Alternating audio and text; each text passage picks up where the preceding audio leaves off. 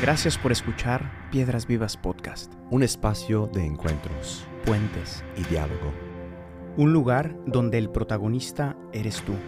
Tus sueños, ilusiones, miedos y anhelos más profundos son también los nuestros. Porque la iglesia no son sus edificios, programas o estructuras. La iglesia está viva, la iglesia sigue caminando. La iglesia eres tú. Bienvenidos a nuestro podcast Piedras Vivas, a tu podcast. Ahora sí, el primer episodio. Ahora sí, bueno, el episodio 2. Sí, digo, pero después de la introducción, ¿sabes? Pero ya, vamos a entrar eh, de lleno, muy emocionados, ahora sí, a la palabra de Dios. Y bueno, como les platicamos, vamos a empezar de lleno. Estamos siguiendo un recorrido em, de la Biblia para descubrir las verdades profundas, existenciales de nuestra propia existencia. Yo, yo creo que gusto, o sea, yo lo veo rezando a la mañana y, y preparando esas cosas. Está, está rayado y eso también nos motiva mucho. Entonces, a darle, a darle sí, a este sí podcast. tengo porque... que confesar, sí tengo que confesar que, que, que, que, hay emoción aquí, que, Sí. que ha habido horas de oración. em, y bueno, pues eso espero que también em, para ustedes em, te tenga frutos, ¿no? Del Espíritu. Al menos para nosotros sí. E- El buen Juanito se para más temprano para llegar a la capilla ¿Sí y no? hacer sus oraciones. Dime si o no. ¿Sí o no? Pues sí. Bueno, y comenzamos ahora sí que con el inicio. Ah, Literal. con, con el fin, ¿no? no, bueno, después. Ah, dale. El inicio, em, ¿qué es lo que significa Génesis? No, el inicio, el inicio de la Biblia, el primer libro. em, y, nos, y nos vamos a, a adentrar a contemplar un libro, porque vamos a tener varios episodios sobre este libro, que tiene un género muy, muy particular. ¿no? Habíamos eh, mencionado un poco en la introducción que es importante saber que en la Biblia existen diferentes géneros literarios. Y el Génesis, con el que vamos a empezar em, todas estas experiencias existenciales del hombre, es eh, un género muy particular, es un género mítico. Comúnmente en el, en el mundo o en el lenguaje cotidiano, la gente piensa que cuando se habla de mito, se habla de una mentira, ¿no? O que se fuera un sinónimo de mentira. Sí, qué Tan- buen, qué buen cuento, pues. Eh, Un buen, buen cuentito. Sí. Tanto así, ¿a, a poco no, John, te ha pasado? Tanto así que, que, que las personas que tienen a lo mejor un poco camino de fe o, o poco conocimiento de la Biblia en general, eh, casi a veces hasta pueden ridiculizar el Génesis porque dicen. ¿cómo, cómo es posible que Dios Sí. se aventó la creación en seis días? ¿no? O sea, Pues es no Dios. siete, ni ocho, ni nueve, ¿no? O sea, fueron seis y luego descansó uno. Y no, y no en uno, Y no en uno. ¿verdad? Pero si es Dios, ¿por qué ocupó siete, no? O, o luego la historia de Pues Lot. también descansó, ¿eh? Él, también descansó. ¿Y para qué descansó si era Dios? ¿Sí o no? Ahí está. Luego, o sea, preguntas de estas surgen, ¿no? Y luego, súmale, ¿no? El hombre que si lo hizo de, de- del barro. Y luego que si Eva fue la costilla. eh, que vamos a hablar de esto más adelante, ¿no? Eh, que si la evolución. Que, que- que tiene Que que, ver la evolución, que- ¿sí o no? Que si la evolución. Que sí fue o no sí fue. Que si somos o no somos changos. Y creo- que si en creo- qué momento ya no fuimos changos. Yo creo que sí, ¿eh? Eh, y bueno, eh, en general se tiende a pensar que el mito es una mentira, ¿no? Pero bueno, a lo largo de toda la historia de la humanidad siempre han existido mitos. Y mito, contrario a lo que piensan, y ahorita nos explicas más tú em, sobre esto, contrario a lo que se piensa comúnmente, no es mentira, sino que un mito es un, un relato simbólico que busca transmitir una verdad que es tan grande y tan profunda para el hombre que no se puede expresar de una manera literal. Y Exacto. por eso recurre al símbolo. Y, y eso también es- im- impacta mucho a nuestra cultura de hoy, de que es muy científico, es muy, es muy empírico en ese sentido, que hay que medir y tocar y, y- y hasta o- oler a todo para que para estar cierto que si Solo no. es verdad. si lo, si si lo lo, toco. hueles. Y si lo, y si lo hueles. El punto es que yo creo que también, eh, ¿por qué vamos a los- al, al cine? ¿Por qué leemos libros? ¿Por qué, por qué nos encanta? ¿Por qué en el hombre está esta cosa de la historia? O sea, las- los cuentos de la historia también nos impactan tanto. O sea, no- a mí no me impacta una prueba científica, la neta. Un examen de matemáticas no te A mí, a- a mí no me ilusiona. No. A mí me ilusiona mucho ir al cine y ver, bueno, película de acción o de, de los Avengers y, y a tú te encantan otras Que cosas. si el Señor de los Anillos. Sí, sí que o te no. encanta. Que si, que, si el, que si el duende significa no sé cuánto y el dragón no sé cuánto. Ahí está, ahí está. A mí me encantan esas cosas. ¿Por qué? Porque yo creo que también algo más como profundamente metido en nuestros corazones o nuestro ADN en, como hombres es pues sí, existen esas verdades objetivas que podemos medir y sentir con nuestros sentidos, los cinco sentidos, como si no han escuchado las primeras dos temporadas de Piedras Vivas, vayan allá. Ya hablamos de eso, vayan a ver esas temporadas. Largamente, pero también existen esas verdades subjetivas y por ser subjetivas no quieren decir que no son ver- ver- verdaderas, ¿no? Que, no, que no como transmiten una verdad, porque hay muchos tipos de verdad, ¿no? Mm, Y, y esta cosa de, de una verdad también existencial que me, que me eh, orienta un actuar más, más concreta. Entonces, solo eso, un poquito para aclarar esta cosa. Entonces, que, no- nos acercamos a este libro entonces buscando una verdad subjetiva, que no por eso es mentira, dices, ¿no? Ujú. Sino que busca eh, manifestar algo que no es tangible, Yes. quizás, pero que son experiencias reales, Ujú. no mentiras. Y por otro lado, es un libro simbólico. También mencionabas esto, ¿no? Y como las películas, como los libros, em, el hombre, al ser espiritual también, es capaz de descubrir en esas realidades que sí son tangibles un, un mensaje más profundo, ¿no? Que es toda la capacidad simbólica del hombre, de ir más allá de la realidad y descubrir eh, verdades más profundas. Con esta pequeña introducción, vamos a leer los textos, como dijimos, queremos ponerlos en contacto con la palabra misma de Dios. Los textos que vamos a leer em, para este episodio es Génesis capítulo 1, versículos 1 a 4. Yo recomiendo que lean ustedes después con calma todo, toda la parte de la creación. Vamos a tomar solo una pequeña parte y después voy a leer el Salmo 19, versículos 1 a 4. También recomiendo que lo lean completo, un salmo que escribió el rey David. Entonces vamos a empezar Génesis capítulo 1, versículos del 1 al 4. Al principio, Dios creó el cielo y la tierra. La tierra era algo informe y vacío. Las tinieblas cubrían el abismo, y el soplo de Dios aleteaba sobre las aguas. Y Dios dijo, que haya luz. Y hubo luz. Dios vio que la luz era buena, y separó la luz de las tinieblas, y llamó día a la luz y noche a las tinieblas. Así hubo una tarde y una mañana, ese fue el primer día. Salmo 19. Los cielos cantan la gloria de Dios, y el firmamento anuncia la obra de sus manos.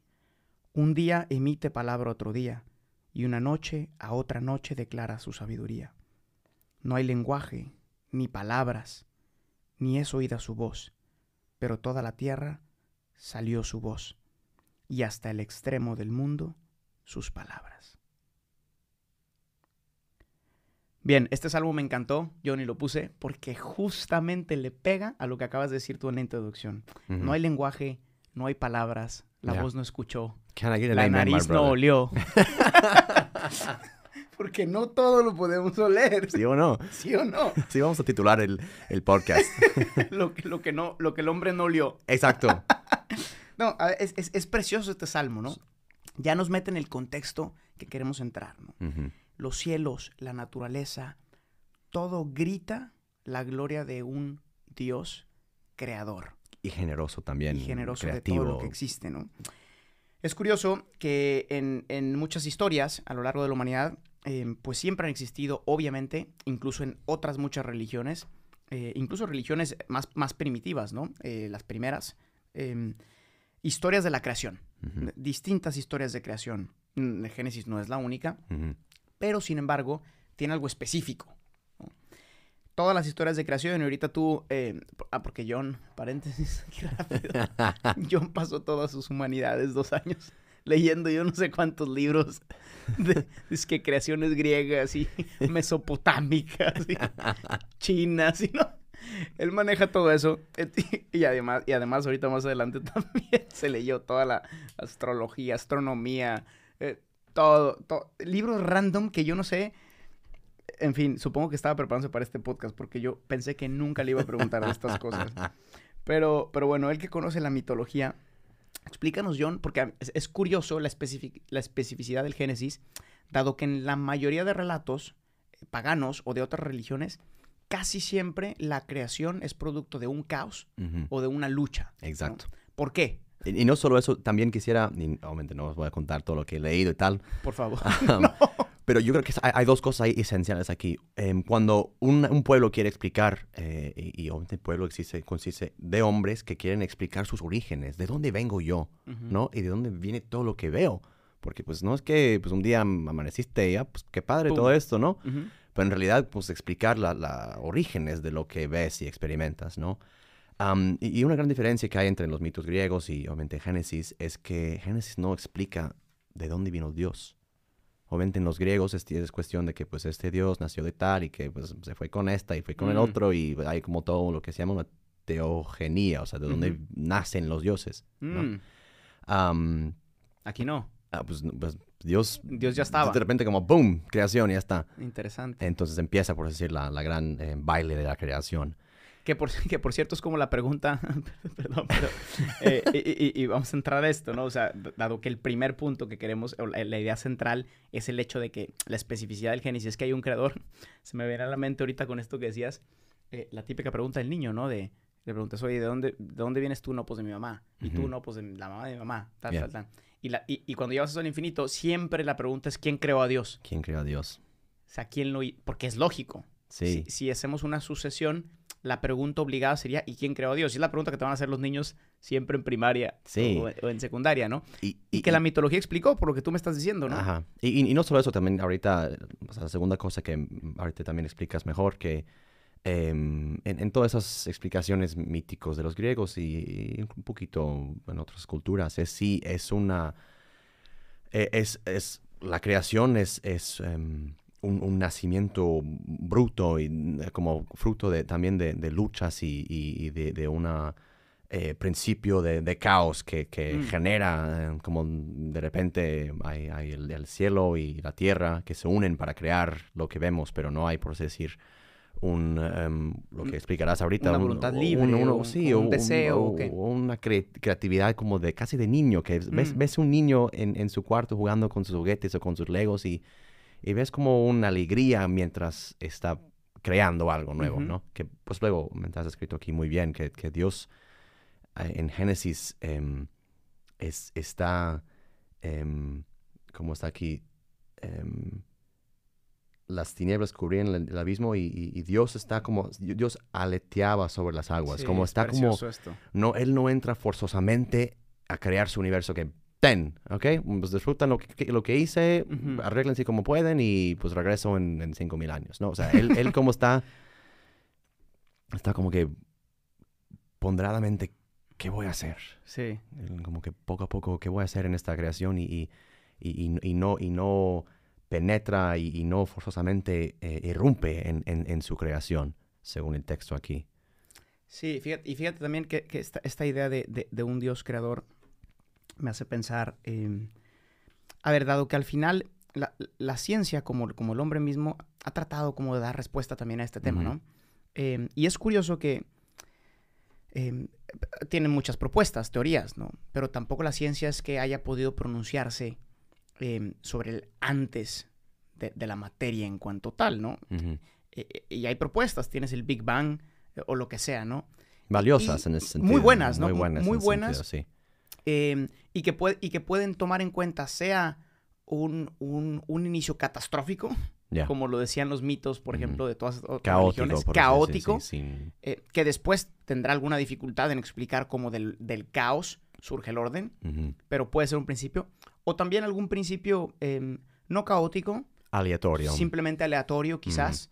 em, pero la pregunta del millón es, y la ciencia simplemente no puede responder porque la ciencia inicia cuando inicia el tiempo y el espacio, porque la ciencia se encarga de las cosas materiales. ¿no? Eh, entonces, Y por eso también aclaramos al inicio, también esas historias subjetivas, esas verdades subjetivas también van más allá y hacen más, inclusive más profundo que esas verdades objetivas que tanto anhelamos encontrar, porque pues quién, o sea, la, la, la verdad subjetiva responde a la pregunta de quién, claro, mientras la, la verdad objetiva, científica, que es valiosísima, responde a qué y cómo. Entonces, am, según yo, y lo que tú estás diciendo, no, bueno. y que no, y que vamos a ver, y que vamos a ver en el, en- en cuando expliquemos rápidamente los días de la creación, Ujú, cómo Dios es creador e inicio tanto de la parte subjetiva, al ser quien, como de la parte objetiva. Exacto. porque crea el tiempo, el espacio y después lo llena. Pero bueno, Ujú. lo vamos a ver más adelante. Simplemente en esta idea primera de, de Dios creador, a mí siempre me ha volado la cabeza y, y se los lanzo a ustedes que nos escuchan. eh, una cosa que parece tonta, pero me ha volado la cabeza es cómo algo pasa del no ser al ser. O sea, del, del no existir al de repente, ¡pum! Ahí está, ¿no?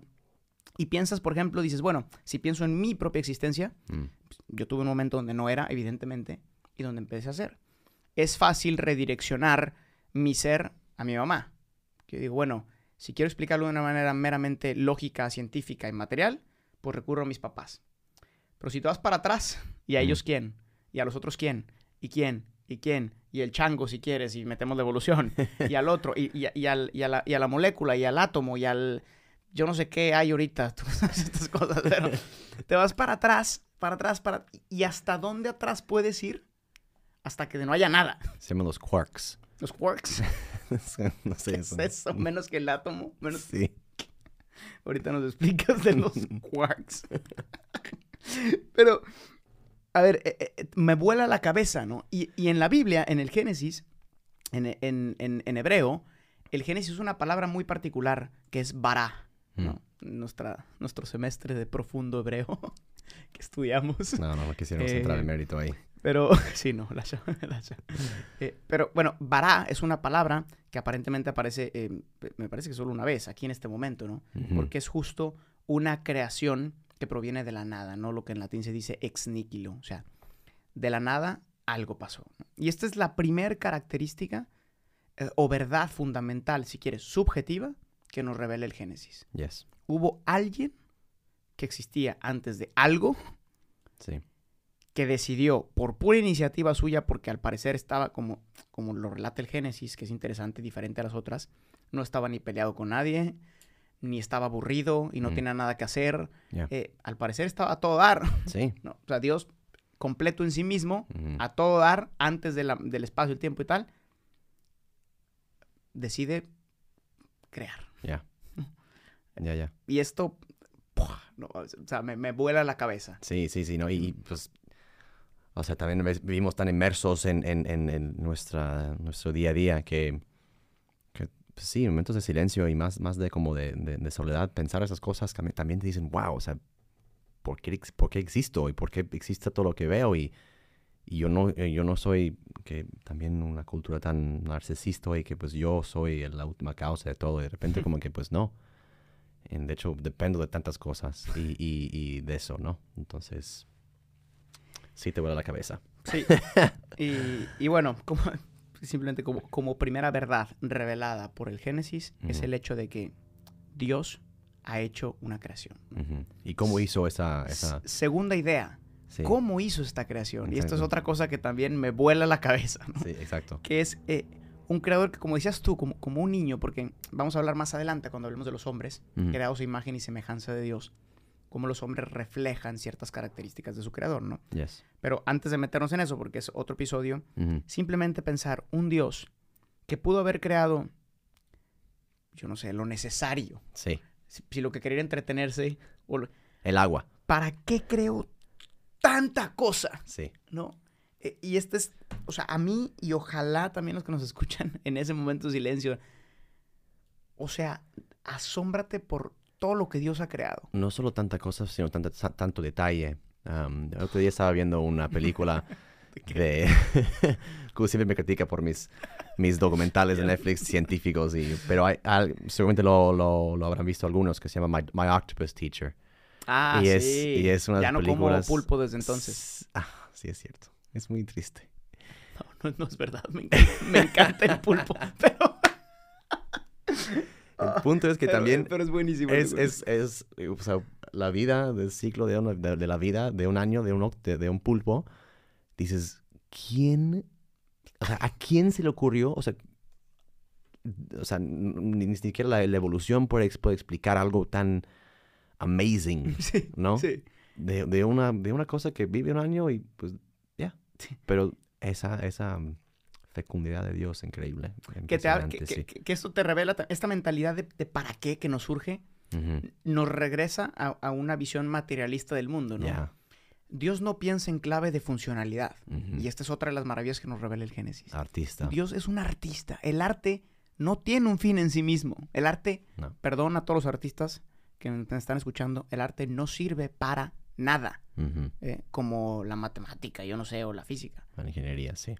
Y sin embargo es esencial para la vida del hombre. Exacto. Eh, y, y esto nos revela Génesis también.